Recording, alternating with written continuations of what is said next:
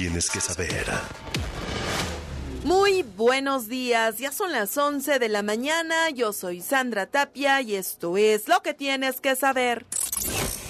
En la primera quincena de febrero, la inflación general en el país alcanzó un nivel de 7.7%, el más bajo desde la segunda mitad de noviembre del año pasado, de acuerdo con el Instituto Nacional de Estadística y Geografía. Con este descenso, la inflación ligó dos quincenas a la baja. Sin embargo, aún está lejos del rango objetivo del Banco de México, que es de 3% y lleva 47 periodos por arriba del mismo. En la conferencia de prensa desde Palacio Nacional, el presidente Andrés Manuel López Obrador celebró la resolución del Tribunal Electoral del Poder Judicial de la Federación, que ordenó a la Cámara de Diputados que la presidencia del INE recaiga en una mujer. El mandatario mexicano dijo que ve con buenos ojos la decisión del Tribunal Federal Electoral ya que las mujeres garantizan mejor la democracia y suelen ser más honestas. Está muy bien, muy bien. ¿Una, una mujer garantiza mejor la democracia? Sí, las mujeres este, suelen ser más eh, honestas, más eh, responsables, más justas que los hombres. ¿Y es muy difícil, por ejemplo, son pocas las... Bueno, no lo voy a decir. Se este, pero son una garantía las mujeres. ¿Se perfilaría Carla Humphrey como una favorita para ser la sucesora de Lorenzo Córdoba? Eso no me corresponde a mí, eso lo tienen que decidir pues en el Congreso y luego creo que el Consejo de, del INE. Lo que sí es que me consta que las mujeres son muy responsables y son honestas. Autoridades de la UNAM y la Facultad de Estudios Superiores Aragón impugnaron la suspensión provisional que un juez federal le otorgó a la ministra Yasmín Esquivel contra el acuerdo por el que se establecen los lineamientos para la integración, conformación y registro de los comités de ética de la Casa de Estudios, encargados de investigar el supuesto plagio de su tesis de licenciatura. La amenaza nuclear aumenta a un año de la invasión de Rusia a Ucrania. El anuncio de Vladimir Putin de suspender su participación en el último tratado de desarme nuclear que tiene con Estados Unidos aviva los temores del uso de este tipo de armamento. Aquí lo que tienes que saber. Más información en wradio.com.mx. Sigue disfrutando de nuestra programación. En los controles, Memo Galicia. Yo soy Sandra Tapia. Más información en wradio.com.mx. Lo que tienes que saber. Escuchas a Marta de Baile. Síguenos en Facebook. Marta de Baile. Y en Twitter. Arroba Marta de Baile. Estamos donde estés. Estamos de regreso, son las 11.03 de la mañana. Estamos contándoles la historia de los cinco nazis más crueles con Nadia Katán, especialista en historia judía. Y estamos hablando de Heinrich Himmler. Sí. Que era el responsable del exterminio. Sí. Ahora, no solamente eran judíos, esto es bien importante aclararlo. Eran discapacitados, eran gitanos, eran homosexuales, negros. Correcto. Eh, la gente, bueno, es importante entender que tenemos muchos perseguidos del nazismo, como bien lo mencionas, los gitanos eh, van a ser exterminados de igual manera, de hecho en los campos de concentración, van a ser de los prisioneros más maltratados. Tenemos también las personas de la raza negra, los homosexuales, que van a ser caracterizados por tener un triángulo rosa en su uniforme. Eh, tenemos los discapacitados, que ellos van a ser los primeros, los primeros en eh, ser asesinados. En una operación que se llamó T4, simplemente Hitler determinó que son vidas que no merecen ser vividas porque no producen nada económicamente, entonces eh, a la muerte.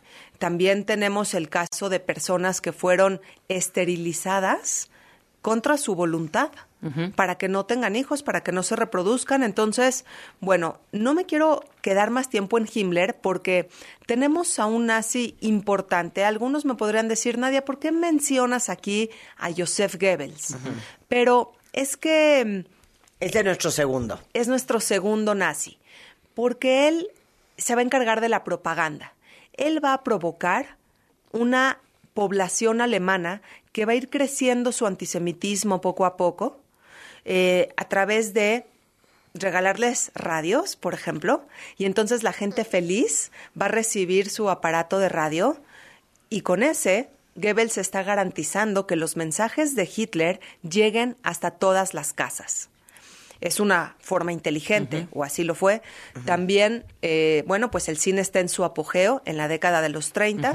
Entonces, Goebbels lo que hace es hacer cortometrajes para que vayas a ver la película que sea, te toque ver forzosamente un cortometraje que tenga que ver con los judíos, eh, de lo malos que son, de cómo quieren dominar el mundo, de que son como una plaga de la cual hay que liberarse, etcétera cortometrajes muy, muy antisemitas, que te tocaba verlo en el cine. Ese es Joseph Goebbels, el que tiene la capacidad de llevar al partido nazi a su a, ser una mayoría en 1932, luego Hitler sube en el 33, pero Goebbels tiene esa capacidad de estar contando constantemente historias sobre el los marquetero. El marquetero, el marquetero. Él es autor de esa famosa frase que dice, una mentira repetida mil veces se convierte en verdad. Es correcto. Y, fíjate nada más qué frase tan terrible. Eh, Joseph Goebbels es el líder de la propaganda y va a posicionar a Hitler, va a posicionar el nazismo, va a lograr que el nazismo se presente como, pues como un partido muy elegante al que todo el mundo quiere pertenecer. No me quedo más en Goebbels porque tengo más nazis importantísimos que quisiera mencionar. Déjame, uno no lo tenemos en la lista, Marta, pero me parece trascendental mencionarlo, que es Adolf Eichmann. Eichmann es el encargado de coordinar todos los transportes para que todas las minorías eh, simplemente se vayan a los campos de concentración y a los campos de exterminio. Es como el oficinista que desde su escritorio está con toda la logística que se tiene que llevar a cabo. Pero muy importante de Eichmann es su final. Su final es de verdad de, de emoción, de impacto, porque resulta que él estaba prófugo en Argentina y el Mossad fue por él a Argentina. Es una historia tan impactante que la pueden encontrar en una película en Netflix que se llama Operación Final maravillosa película. Entonces simplemente los del Mossad van, lo secuestran en algún momento que estaba llegando a su casa por la noche y entonces se lo llevan a una casa. Ahí lo tienen algunos días y ahora la parte complicada era sacarlo del país. Porque, pues, ¿cómo sacar del país a una persona que está siendo protegida por Argentina, por el gobierno argentino? Entonces lo que hacen es, obviamente lo sedan, pero le ponen un poco de whisky en su ropa, en su boca, para que huela como si estuviera borracho. Lo ponen en una silla de ruedas y lo pasan eh, por seguridad en el aeropuerto y demás. Así lo suben a un avión, eh, haciéndolo pasar por borracho y se lo llevan. De pronto todo el mundo se entera que Adolf Eichmann está en el Estado de Israel para ser juzgado. Este final es único. Lo juzgan en Jerusalén, es un juicio que lleva muchos meses y finalmente lo ahorcan. Sus cenizas fueron arrojadas al mar, pues para que esto se hace con muchas personas importantes nocivas en la historia para que sus tumbas no se conviertan en, lugares de culto. En lugar de culto, exactamente. Igual que Osama Bin Laden. Exactamente. Exactamente. Wow. Entonces, ¿cómo se llama la película? Operación, Operación Final. para que la busquen. A ver, Hermann Göring. Sí. Este, bueno, Hermann Göring es el jefe de la Luftwaffe, de la aviación alemana. Él eh, sí, no está en los campos de concentración, no está asesinando gente en las cámaras de gas, pero él es el corazón de piedra que va a lanzar muchas bombas encima de ciudades, docenas de ciudades a lo largo y ancho de toda Europa, pues fueron bombardeadas hasta las ruinas. Él las dejó en los escombros, este, en estos bombardeos durante la Segunda Guerra Mundial. El jefe de la Luftwaffe que va a destruir, por ejemplo, Varsovia, que va a destruir Rotterdam. Rotterdam, que hay que decir un dato muy interesante. Eh, Holanda se rindió y igual Rotterdam fue bombardeado. ¿Qué dijo Hitler? Ah, caray, pues no me enteré, no me llegó a tiempo la rendición. Seguramente esto no fue así, la rendición sí le llegó a tiempo, pero de igual modo Rotterdam fue destruido. ¿Y qué hay que entender en estos bombardeos? Que no se tratan de edificios, se trata de hogares y de familias. Me contaba en alguna ocasión un sobreviviente, cayó una bomba en mi casa y murió mi papá, mi mamá y mi hermano. Mi otro hermano y yo quedamos vivos. Imaginen ustedes el impacto de que de pronto mueran tres miembros de tu familia nuclear en un mismo día, en un mismo momento. Y a pesar de eso, tratar de seguir adelante, de sobrevivir, de salvarse. Entonces, este es Gering, una persona que estuvo desde el golpe de Estado que intentaron hacer en 1923 y lo van a herir en este golpe de Estado, tanto que él se va a convertir en un adicto a la morfina porque va a tener dolor durante toda su vida, va a engordar muchísimo, va a ser un adicto y va a robar mucho arte durante la Segunda Guerra Mundial. Ay, vamos a recomendar otra película. Híjole, Marta, yo creo que este es otro programa que tenemos que hacer, películas básicas que tienes que ver para entender la Segunda Guerra Mundial. ¿Cuál? Bueno, esta es una operación monumento. Operación Monumento. Correcto, que habla de todo el arte robado durante el holocausto. Porque entendamos que pues las familias tienen mucho arte en sus casas. Y obviamente todo esto pues son joyas, reliquias que a los nazis les van a interesar. Goering va a ser una persona, un nazi, que va a robar y va a esconder eh, obras de arte para él. Pero yo creo que con, con eso nos quedamos de Goering porque eh, solamente decir que al final fue atrapado, fue condenado, pero él se suicidó antes de que lo ahorquen. Logró que alguien le pasara una pastilla de cianuro y él se suicidó. Ahora vamos con Reinhard Heydrich. Sí, Heydrich. El alemán ideal. Ay, sí, caray. Es que si nosotros buscamos una fotografía de, de Heydrich, nos vamos a dar cuenta de cómo es alto, rubio, de ojos claros. Bueno, la verdad es que es un tipo muy, muy apuesto, que lo ves y dices, esto es raza aria pura. Él va a pertenecer a la SS, pero la parte más cruel de él es que él puso en marcha tres campos de exterminio. Uno se llama Belzec, otro Sobibor y otro Treblinka. Estos campos de exterminio eh, van a simplemente asesinar a las personas de manera inmediata. Ya no tenemos un proceso de selección en donde algunos van a trabajar, otros van a, a las cámaras de gas. Aquí en los campos de exterminio la gente llega a morir y punto final. Y de eso es de lo que se encarga Reinhard Heydrich, de poner en marcha tres campos de exterminio que hoy en día están en Polonia. Belzec, Sobibor y Treblinka. Pero este hombre, que también hay que mencionarlo porque tiene un tema muy, muy importante. Él es líder de los Einsatzgruppen. ¿Qué significa esto?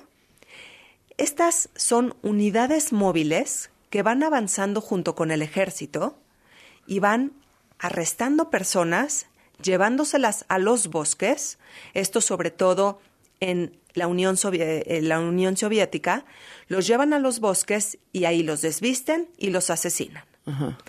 Eh, las personas tienen que ponerse a la orilla de esas fosas comunes que ellos mismos cavaron y ya, desnudos completamente, los, los Einsatzgruppen les disparan y con el mismo disparo caen en las fosas comunes. Estos, estas unidades móviles que van a matar a más de un millón de personas, de este modo, que esto se va a llamar el holocausto de balas, Reinhard Heydrich tiene mucho que, que ver con estas unidades móviles, que hay que decir que fue un método de asesinato que no fue conveniente para los nazis porque pues resulta que les parecía traumático. Por las noches los nazis se ponían a vomitar, a emborracharse, a alucinar. Claro que es traumático cometer tantos asesinatos en un mismo día. Eh, entonces la gente estaba traumada, por eso decidieron cambiar el método de exterminio, hacerlo más impersonal a través de cámaras de gas en donde ya el asesino ya no tiene tanto contacto con su víctima. Esta es la complejidad del holocausto, la locura.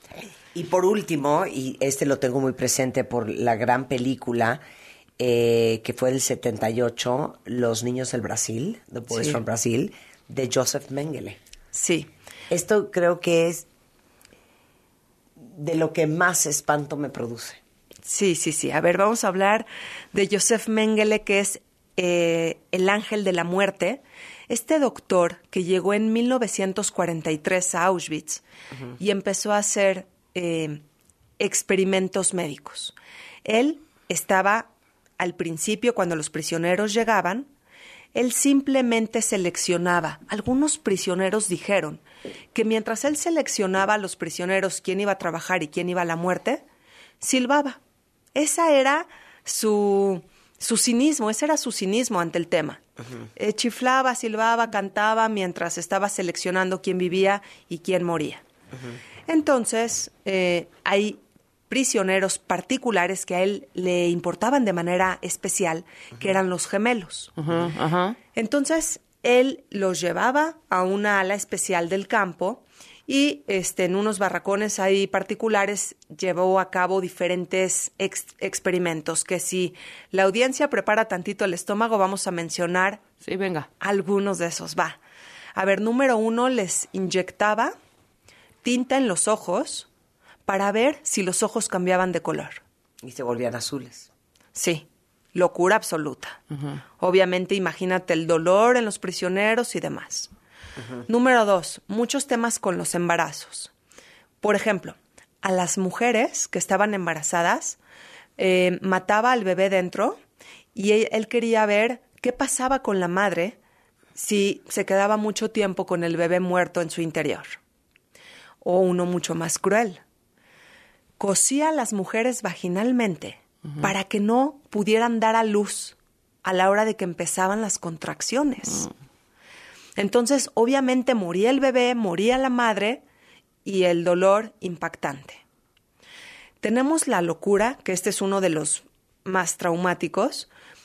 Eh, se dio a la tarea Mengele de coser a las personas como si fueran siamesas por la espalda, por las muñecas y obviamente todo esto sin los procesos eh, debidos, la gente se infectaba, eh, sufría muchísimo. También inyectaban mm, hormonas o inyectaban bacterias para ver el transcurso de una enfermedad. Hay prisioneros que salieron y dijeron, "Mm, no sé qué me inyectaron, pero me lo inyectaron por muchos años. Eh, la mayor parte de los que, de los que sobrevivieron ahí eh, quedaron estériles, no pudieron tener hijos porque los experimentos pues fueron terribles. Mengele va a ser terrible en esto de la crueldad, eh, pero también de mantenerse en su lugar, me explico, de, de mantenerse siempre ecuánime ante estos asesinatos.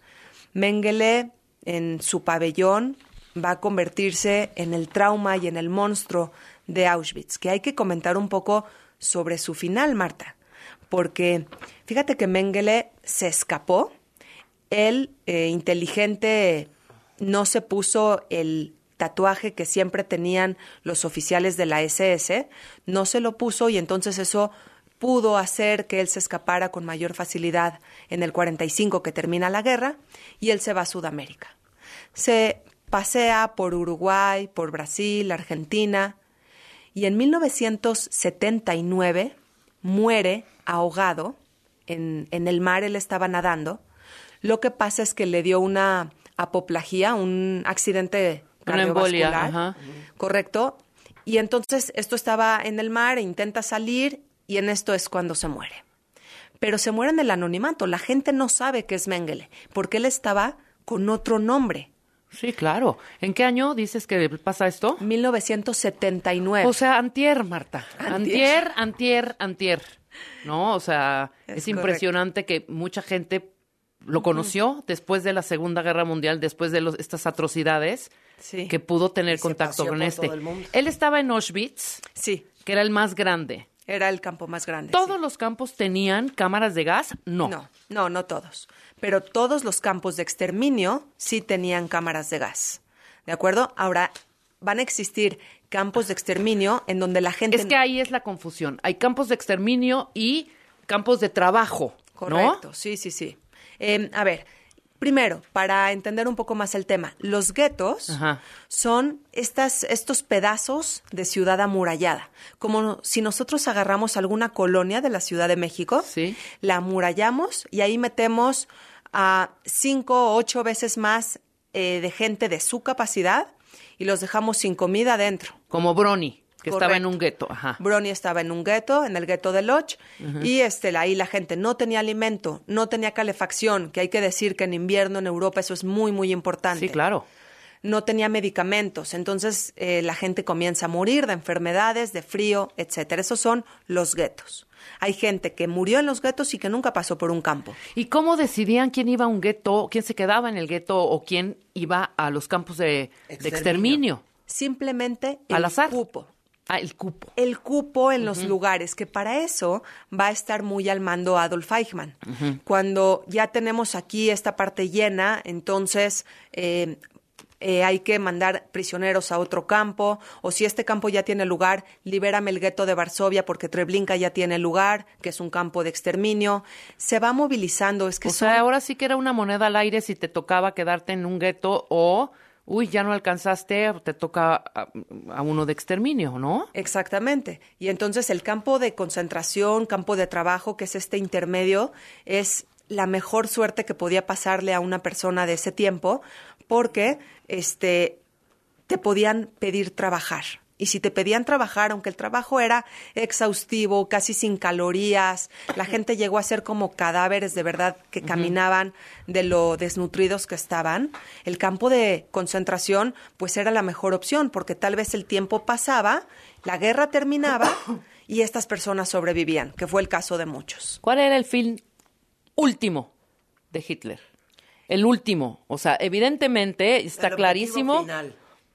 estaba cl- clarísimo que era pues, exterminar a la raza judía. Nada que fuera, que no fuera ario. Punto. Correcto, sí. Y el fin último, y lo dijo en sus últimas palabras, es terminar con el judío, con el judío internacional. Así lo mencionó Exacto. él en sus últimas palabras. Entonces, eh, los campos de exterminio no hay selección y la gente llega a morir de manera inmediata. De manera inmediata, es esto. Entonces, sí tenemos nazis muy, muy crueles, pero algunos, la mayor parte de ellos, logran escaparse de una u otra forma. Por ejemplo, Adolf Eichmann. Ya dijimos que aunque fue capturado en 1960, pues realmente tuvo 15 años de libertad completa y perfecta en Argentina. O sea, qué horror, hijo. O sea, Que qué no- terrible claro. lo que Argentina representó para los nazis después de la Segunda Guerra Mundial. Un paraíso. Sí. En donde ya pudieron escapar todo esto gracias a Domingo Perón, que era admirador del nazismo y este simplemente los recibió, les ayudó a cambiar la nacionalidad, la identidad, les consiguió trabajo, etcétera. Ese es Adolf Eichmann. Mengele también, la es más, toda su vida, hasta que murió por este, esta situación cerebral en el mar, hasta 1979, estuvo libre Sí. y tranquilo y además Mengele, hay que decirlo, que este doctor terrible tenía una familia con capacidad económica que le mandaba dinero. Claro. Entonces no tenía problema por ese lado. Eh, Reinhard Heydrich, volviendo tantito a él, fue un nazi que tan siquiera un poquito sí pagó. ¿Qué fue lo que pasó? Y aquí recomiendo otra película que se llama Operación Antropoide. ¿Qué sucede con Heydrich? Él solía viajar en un coche descapotable. A él se le encomendó eh, dirigir Checoslovaquia.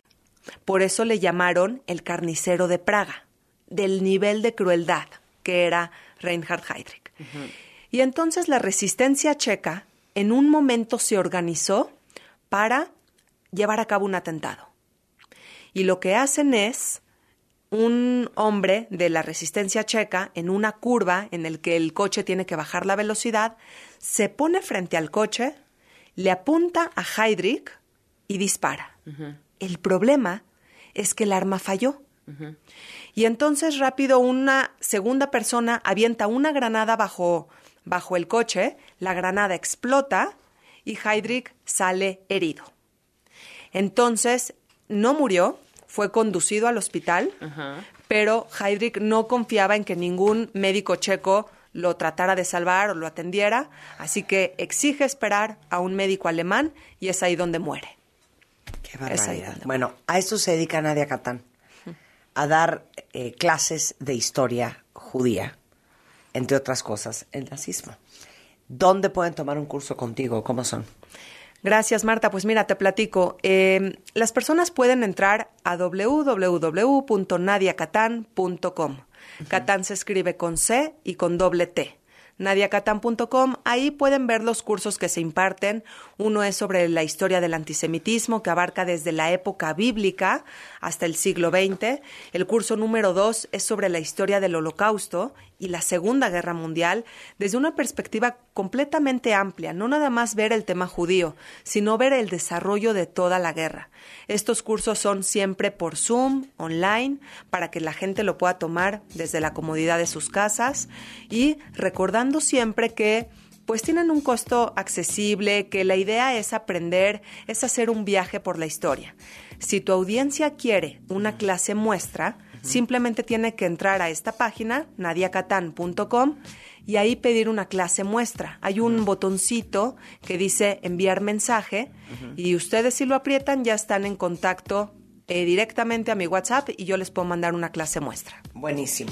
Es Nadia Catán J en Facebook, Nadia-Catán en Instagram, Nadia Catán 6376 en YouTube y nadiacatán.com.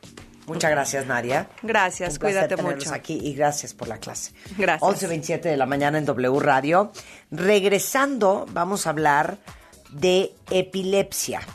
Y más adelante, Álvaro Gordo es en the house. Halagos. Piropos y halagos. Cómo ganar likes en la vida real. No se vayan, ya volvemos.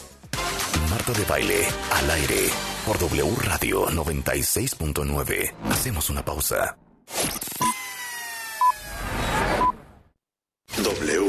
Escuchas W Radio. Do W. W Radio. Si es radio, es W. Escuchas W Radio. Una estación de Radiopolis. W Radio. Do W. Si es radio. Es W. En Office Depot, laptop HP de 8 GB de 14,999 a 9,999 pesos. Multifuncional Epson de 5,399 a 4,299 pesos. Válido 24 de febrero.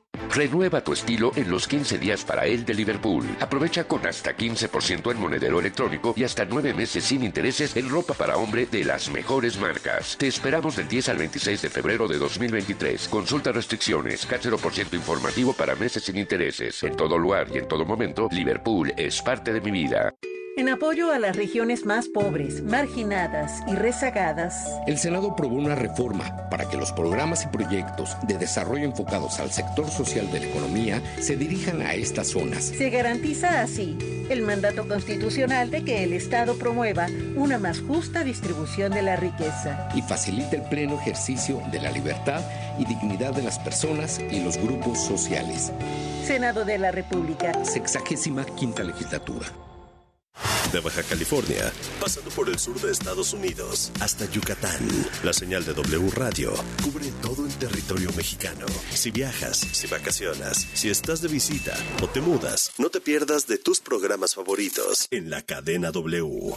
Ensenada, Mexicali, Tijuana, Ciudad Juárez, Irapuato, León, Acapulco, Puerto Vallarta, Guadalajara, Michoacán, Cuernavaca, Oaxaca, Querétaro, San Luis Potosí, Culiacán, Matamoros, Reynosa, Nuevo Laredo, Tampico, Mérida y Zacatecas. En cualquier lugar, wradio.com.mx y en nuestra app.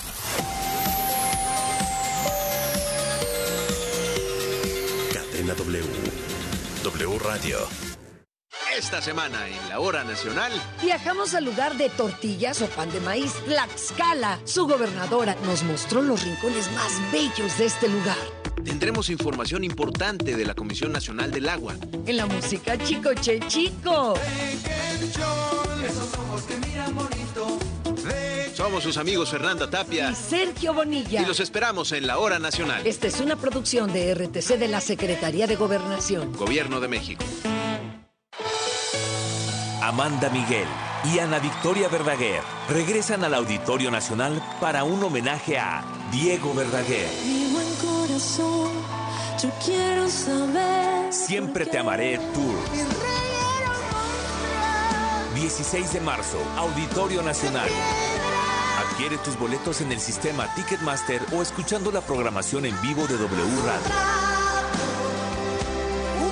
Amanda Miguel y Ana Victoria Verdaguer. Siempre te amaré Tour. W Radio invita.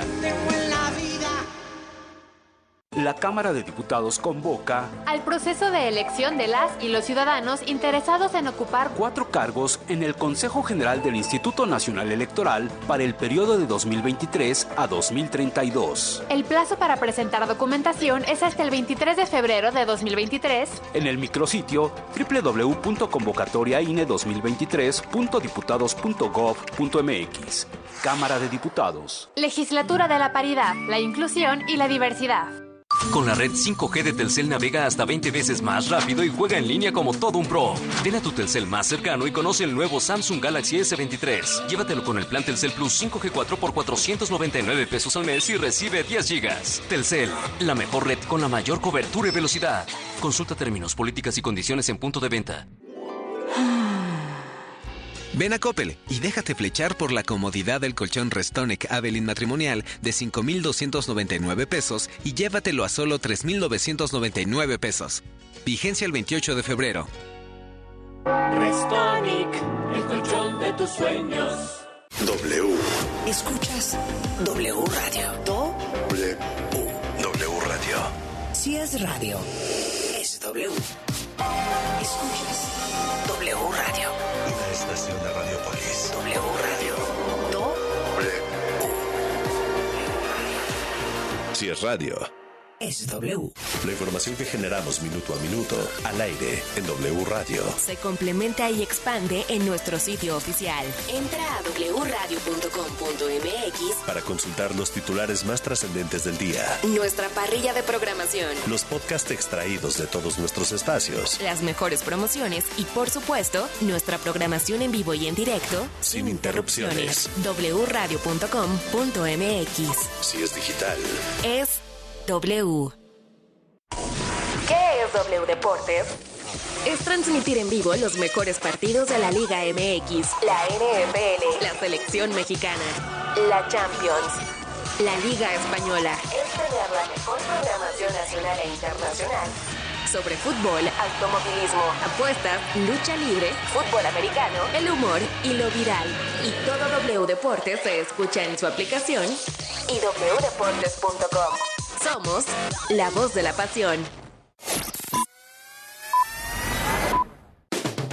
Escuchas a Marta de Baile al aire. Solo por W Radio 96.9. Estamos de vuelta. Son las 11.34 de la mañana en W Radio. Está con nosotros Eduardo Alcaraz. Es neurólogo, me fascina decir la palabra, Eduardo. Epileptólogo. O sea, Hola, neurólogo con especialidad en epilepsia. Porque aproximadamente dos de cada diez mexicanos, de cada 100 mexicanos tiene epilepsia y no solamente es el paciente, sino todos los que lo rodean. Y hoy vamos a entender cómo detectarlo, si hay cura, cuáles son las herramientas para que no afecte tu calidad de vida. Y Centro Aura es un centro integral especializado exclusivamente en epilepsia formado por médicos certificados por el Consejo Mexicano de Neurología. Entonces, explica qué es la epilepsia y qué factores desencadenan este trastorno. Hola, buenos días, Marta. Gracias por la invitación. Mira, la epilepsia, de hecho, es un grupo de enfermedades. Sería más correcto hablar de las epilepsias más que de la epilepsia. Okay. Esta, este grupo de enfermedades ocurren por una descarga cerebral anormal que hacen que el paciente tenga una variedad increíble de crisis epilépticas. Pero, ¿y sabes qué? Algo que nunca le he preguntado Ajá. a ningún neurólogo epileptólogo, que sabemos que son las descargas eléctricas en ciertas áreas del cerebro. Esas descargas eléctricas, de, ¿cómo se producen? Ok. De hecho, el cerebro debemos entenderlo como una red de, eh, circuitos que pueden generar diferentes funciones. De hecho, todo el tiempo el cerebro está generando descargas. Si hablamos, si estamos viendo, si estamos moviendo la mano derecha, la izquierda, etc. Sin embargo, cuando un grupo de neuronas que forman esta red genera descargas hipersincrónicas, es decir, todas al unísono, y de manera anormal, es decir, que no tienen una orden, por así decirlo, voluntaria del cerebro, es cuando podemos encontrar una manifestación clínica que conocemos como crisis epiléptica. Ok, es importante entender eso. Ahora, son diferentes tipos de epilepsia. Así es. Existen básicamente eh, tres grandes grupos de epilepsias. El primer grupo la denominamos epilepsias focales. Focales significa que una parte de nuestro cerebro es la que está generando las crisis y teóricamente el resto del cerebro estaría sano. Ajá. El otro grupo es las epilepsias generalizadas, en la cual no existe una zona específica que genere la crisis, sino que todo el cerebro al unísono genera la crisis. No podríamos decir esta zona es la enferma y el resto está bien. Y el tercer grupo es el cual en el cual no encontramos ni una zona focal ni tampoco podemos identificarla como generalizada y entra en este grupo de epilepsias de origen desconocido, en las cuales no hemos identificado qué hizo que este paciente en particular enfermara. Ahora, el gran mito es creer que solamente los que tienen epilepsia o todos los que tienen epilepsia tienen convulsiones. Así es. De hecho, si uno revisa a fondo, todos los seres humanos, todos, todos, desde el recién nacido hasta el adulto mayor que se les puede ocurrir la edad, todos tenemos un riesgo de 3% de tener una crisis epiléptica a lo largo de nuestra vida. Nadie puede decir yo tengo 0% o tengo la seguridad de que nunca voy a tener una crisis. La realidad es que todos tenemos un 3%, pero el paciente que tiene epilepsia tiene un riesgo de 60% o más de que esa crisis epiléptica regrese, de que recurra. Entonces, lamentablemente no podemos decir que todos podemos eh, jactarnos de que nunca nos va a dar una crisis epiléptica. Oye, ¿y la epilepsia te puede dar a cualquier edad, Eduardo? Exactamente.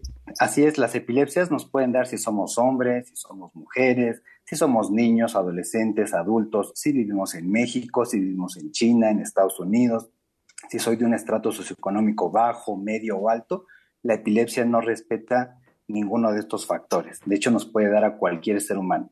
Decimos entre neurólogos, digamos de manera un poco cómica, que ¿qué se necesita para tener epilepsia? Tener un cerebro. Es lo único que necesitamos para que nos pueda dar algún tipo de, de estas enfermedades. Entonces, por eso les decía, todos, todos podemos llegar a tener una crisis, pero no todos los que tenemos crisis epilépticas necesariamente tenemos epilepsia. Hay que hacer esa diferencia también entre epilepsia y crisis epiléptica. Epilepsia sería la enfermedad y crisis epiléptica sería la manifestación de la enfermedad. Ahora, como depende de dónde sea la descarga eléctrica, en qué parte, en qué zona del cerebro, la manifestación o el síntoma que vas a tener, ¿cómo sabes si tu hijo tiene epilepsia? ¿Cómo sabes si tú tienes epilepsia? Ok. Existe una gran variedad de crisis epilépticas, algunas de las cuales pueden parecerse algo que todos hemos experimentado. Les pongo un ejemplo. ¿Quién no ha experimentado un déjà vu? Pero la realidad es que nadie va al médico porque tiene un déjà vu. Para saber si esta manifestación la vamos a catalogar como crisis epiléptica o no, ocupamos los siguientes criterios. Número uno, debe ser repetitiva. Si preguntamos en el ejemplo que les ponía, oye, yo tuve un déjà vu hace 30 años, ok, está bien, pues solo lo tuviste una vez, pero la persona que tiene crisis epilépticas lo tiene recurrentemente. Dos, es de manera involuntaria. Segundo ejemplo, yo puedo decir es que me da un movimiento anormal de la mano derecha. Sí, ¿lo puedes frenar de manera voluntaria? No, no puedo. Entonces, eso nos hace sospechar que es una crisis epiléptica. Tres, que sea estereotipada. Porque si yo digo, oye, es que me brinca la mano derecha y luego me brinca el pie izquierdo y luego me brinca el ojo, estamos viendo que la manifestación cambia frecuentemente. Y cuatro, sobre todo si tenemos apoyo de un estudio auxiliar que se llama video electroencefalograma, que nos hace ver que esa manifestación se acompaña en el estudio, en el registro de datos anormales que sustentan el diagnóstico.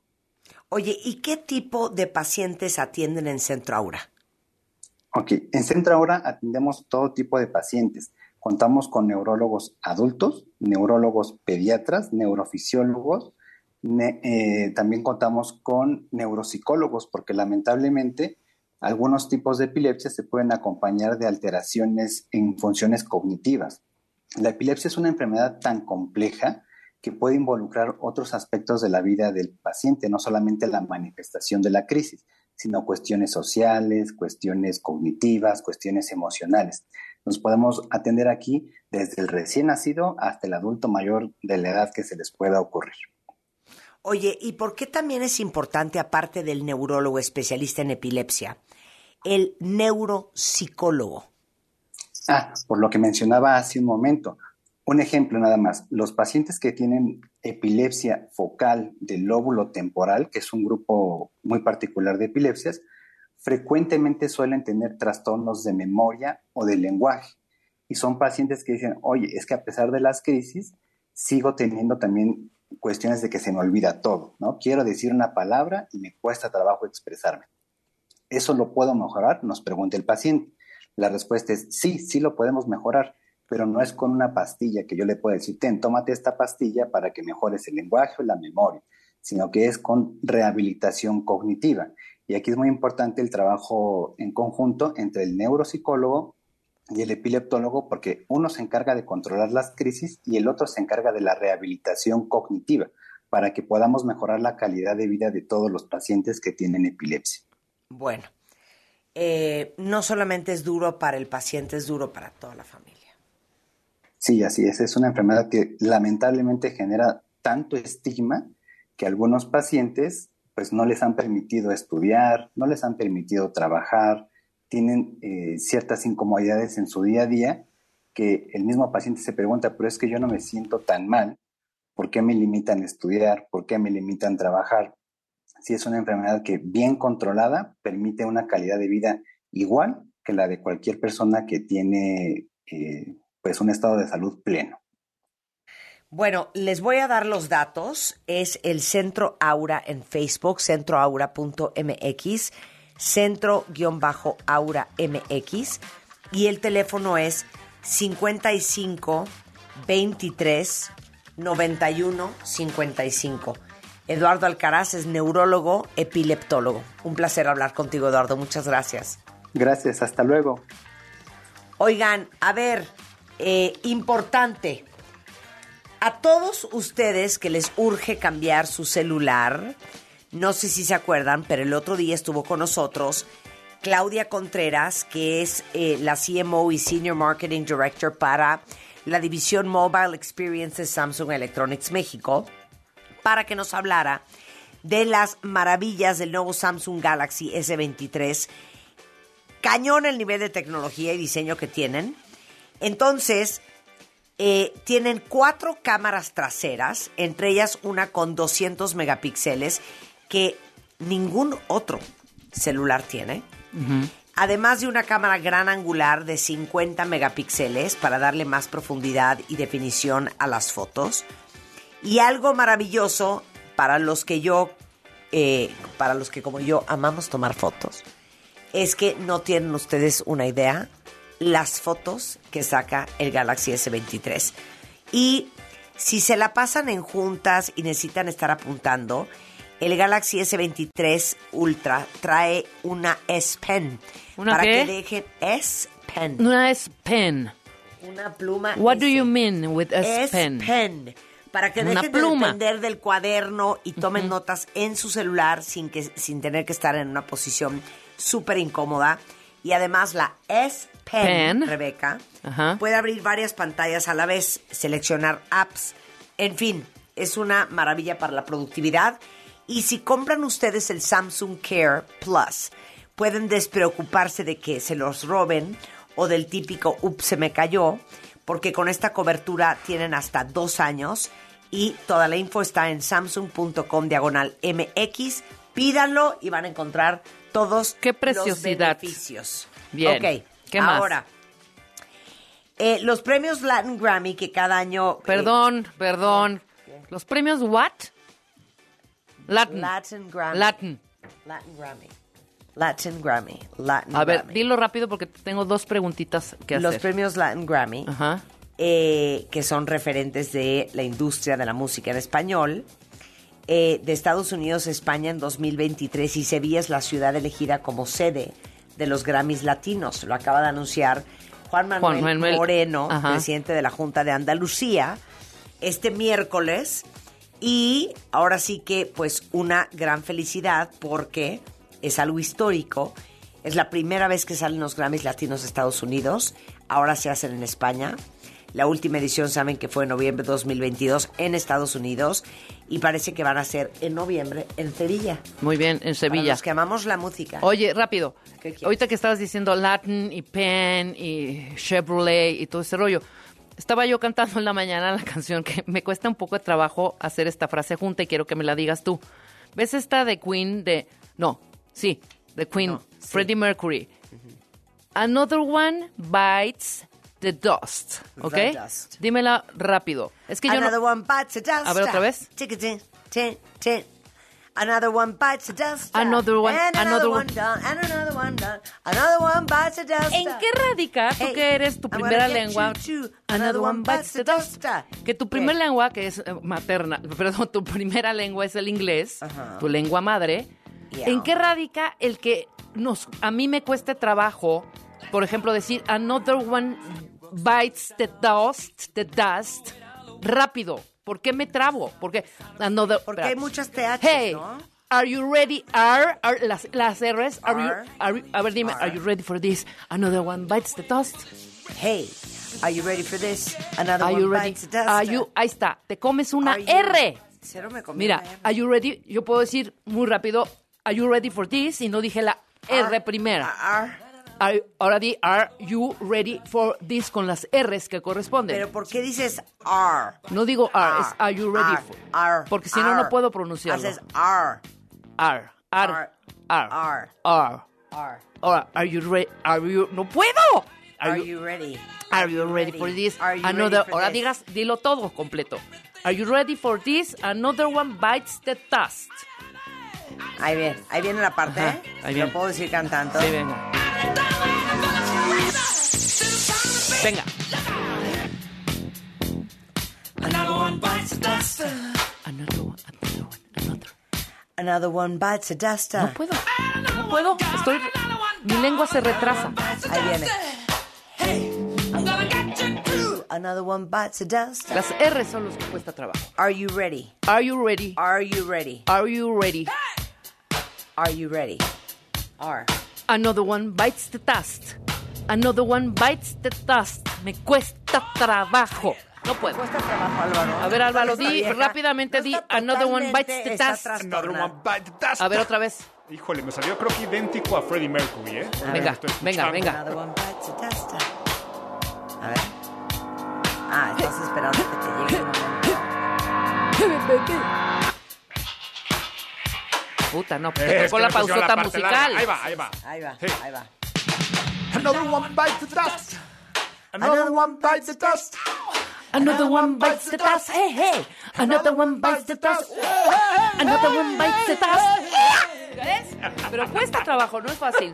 Hagan este ejercicio y van a poder tener una pronunciación mejor cuando hagan un discurso. Correcto. Que también eres experto en esa parte, mi querido Álvaro. Y con ganas de morderme la lengua de por qué decían que les costaba trabajo, y es que las conexiones psicoverbales se hacen en los primeros seis años de vida, que es donde se desarrolla la morfosintaxis, y a su vez, a partir de ese momento, tu diálogo interno va a ser en ese idioma. Entonces aquí, para que lo entiendan más fácil, Marta, cuando tú haces números, Ajá. cuando tú tienes una suma o resta, Sí. ¿en qué idioma lo piensas? Sí, en inglés. Correcto. Ahí está, piensas en inglés. Entonces piensas Mentirosa. en inglés. La gente que nos está escuchando, si yo les digo cuánto es 20 más 45, seguramente todo su diálogo interno va a ser en español. El tuyo va a ser en inglés. 65. Oye, pero entonces ya no me molesten de que soy la más pocha, porque en realidad me deberían de felicitar por Porque lo bien, que hablo español. español. Y es que, es que no, no tendrías que juzgar. Podría, podría estar hablando así. No, por supuesto. La Y gente todo no el sabe. programa hablaría así español. Como pocha. La gente no sabe realmente y por eso unas críticas absurdas, por eso hay que informarse antes de decir o Exacto. enjuiciar. Antes de criticar. Exacto, la primer la madre lengua de Marta es inglés. Marta llegó a Me- aquí a México hablando inglés, no tenía amiguitas porque no hablaban ¿Y inglés. a qué edad aprendiste el español?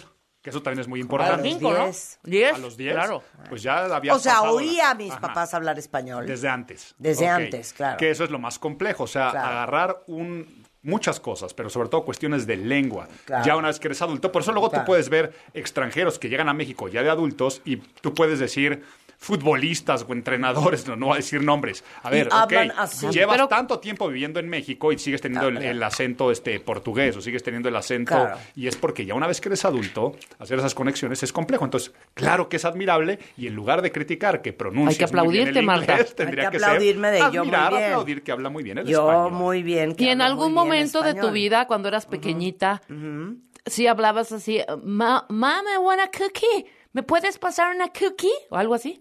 No. No. Nunca. No. Puro inglés. Como Dora. O sea, nunca como Dora. Dora como Dora, O sea, no. nunca pocheaste. No, no, Ay. no, no poche al revés. No.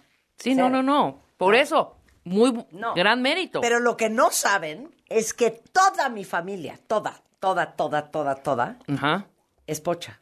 Sí, claro. Muy grave. No, y además en Nicaragua Muy grave. también es eh, Hay una gran influencia de Estados Unidos. gringa, claro. No. Y por eso la poche es Ayer, ayer parquear. estaban unos parientes de Nicaragua en mi casa comiendo y estábamos hablando de la cantidad de palabras nicaragüenses que son robadas del inglés. En Nicaragua nadie te va a decir, hazme unos huevos con tocino, nunca. Te van a decir, haceme unos huevos con bacon. Con bacon. Con el bacon. Qué bonito. No, no es bacon, es bacon. Bacon, Con el bacon. O jamás vas a decir, vete a estacionar el coche y regresas. Dices, anda, parqueate y regresa. Sí, claro. Parking. O sea, que viene de parking. Aquí en México las adoptamos más bonito. En el ¿Cuáles norte, son? ¿no? O sea, por ejemplo, aquí en breque, México nos echamos un, breque. buen- un buen bistec. Un buen bistec, claro. Sí, el ¿sabes dónde viene? beefsteak. Ah, claro. Por supuesto. No. Las acabamos haciendo nuestras que tiene todavía más belleza. Ah, bueno, en Nicaragua tampoco diríamos. eh, hay que hablar de la situación de Nicaragua. Sí, way. gravísimo. Un abrazo para todos. Eh, hay que hablar muy seriamente de la situación De de, acuerdo. Nicaragua. Y tengo ya con, con quién lo quiero tocar. Eh, no diríamos, ¿sabes qué? Me muero de ganas de unos hot cakes. Unas Panqueque. panquecas. Panqueca. Panqueques. Panqueque. Panqueques. Panqueque. Panqueques, que viene de pancake. Ajá. Claro. Entonces dirías, que quiero unos panqueques. Otro. Antes de irnos a Panqueques, corte. ver, ¿qué otro? Así me estaba acordando yo ayer. Pero el parqueo, el, el, el, el panqueque. No, y además no es vení y haceme, no es ven y hazme. Es mezclar el haceme, Pues sí. vení, Vení. tomá, Tomá, andate. Vení, andate. Ajá. Vení. Vení, Carlos. Vení, Carlos, vos. Son bárbaros, Carlos Urriales. Claro. Qué bonito. Pero claro. Pero si toda mi familia pochea, no sabes la gravedad. Entonces, por favor, a partir de hoy, no quiero absolutamente ni nunca media jamás, crítica Nunca. de Marta, por favor, estamos en México. Y les digo una cosa. Si me lo vuelven a decir, voy a empezar a hacer el programa así. Sí. Y voy a amanecer el lunes hablando todo el programa. A ver si les parece. Suscríbete a Marta de Baile en YouTube. No te pierdas los de Baile Minutos, de Baile Talks. Conoce más de Marta de Baile y nuestros especialistas. Escuchas W Radio. Si es radio, es W. Escuchas W Radio. Una estación de Radiopolis. W Radio. Do W. Si es radio. Es W. En Office Depot, 30% de descuento en todas las sillas, escritorios y muebles de oficina. Laptop HP de 8 GB de 14,999 a 9,999 pesos. Válido el 24 de febrero. Un nuevo festival de música llega a la CDMX. The world is a vampire. The World is a Vampire. Con las actuaciones de The Smashing Pumpkins, Interpol, Turnstile, Peter Hook and the Lights, The Warning y muchos más. 4 de marzo, Foro Sol. Adquiere tus boletos en el sistema Ticketmaster o escuchando la programación en vivo de W Radio. The World is a Vampire. W Radio invita. Aprovecha los últimos días de la Feria del Mueble en Liverpool. Ven y disfruta hasta 50% de descuento en artículos para el hogar y cocina, tal como muebles, iluminación, decoración, electrodomésticos, vajillas, sartenes y mucho más. Renueva tu hogar con increíbles descuentos. Válido al 28 de febrero. Consulta restricciones. En todo lugar y en todo momento, Liverpool es parte de mi vida. Los clásicos siempre vuelven. Y en Vips regresaron a solo 99 pesos. Enchiladas, caldo tlalpeño y más. Para clásicos, Vips. Consulta condiciones en restaurante. Come bien. Peatones y automovilistas, transporte público, bicicletas y motocicletas, por aire, tierra o mar. ¿Cómo nos movemos hoy en día? Movilidad W por W Radio. Hola, soy el profe Elías de Movilidad W y desde el 2020 en la Ciudad de México tenemos la tarjeta de movilidad integrada. Consiste en un solo plástico que funciona para pagar los diferentes tipos de transporte público de la zona conurbada. Esto es metro, metrobús, tren ligero, red de transporte de pasajeros o RTP, corredor cero emisiones, ecobici, cablebús y mexibus. Cada tarjeta cuesta 15 pesos y puede adquirirse en las taquillas o en cualquiera de las máquinas automáticas identificadas con el logo MI, que significa movilidad integrada. Aquí también se puede recargar, siendo su saldo máximo 120 pesos y una vigencia de 300 días naturales.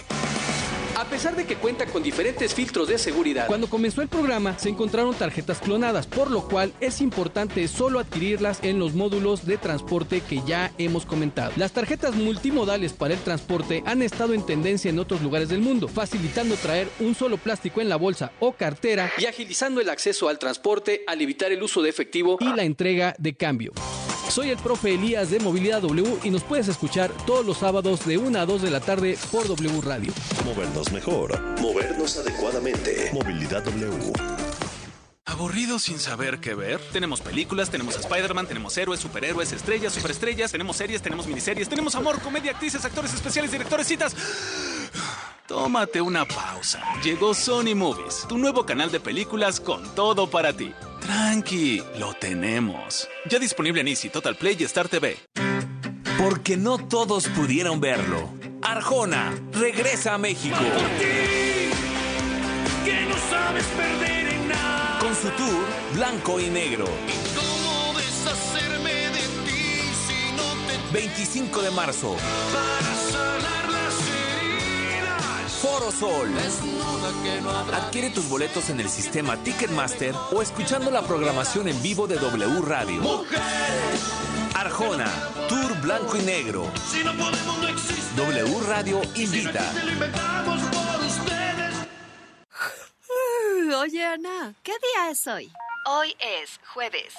¡No! Que no se te pasen los miércoles de colchonería de Dormimundo. Aprovecha hasta 15% de descuento adicional en toda la tienda y hasta 12 meses sin intereses. Dormimundo, un mundo de descansos. Consulta términos válidos solo el miércoles. En Office Depot, 30% de descuento en todas las sillas, escritorios y muebles de oficina. Multifuncional Epson de 5,399 a 4,299 pesos. Válido el 24 de febrero. Los Tigres le ganaron al Atlas. Le sacarán los tres puntos al otro equipo tapatío desde el volcán universitario. Tigres contra Chivas. Sábado 25 de febrero, 7 de la tarde, por W Radio, wradio.com.mx. Somos la voz del clausura 2023. Ven a Coppel y déjate flechar por la comodidad del colchón Restonic Avelin matrimonial de 5,299 pesos y llévatelo a solo 3,999 pesos. Vigencia el 28 de febrero. Restonic, el colchón tus sueños. Reducir tu huella de carbono sí está en tus manos. Con la app BBVA ya puedes calcularla según tus hábitos de consumo y recibir tips para mitigarla.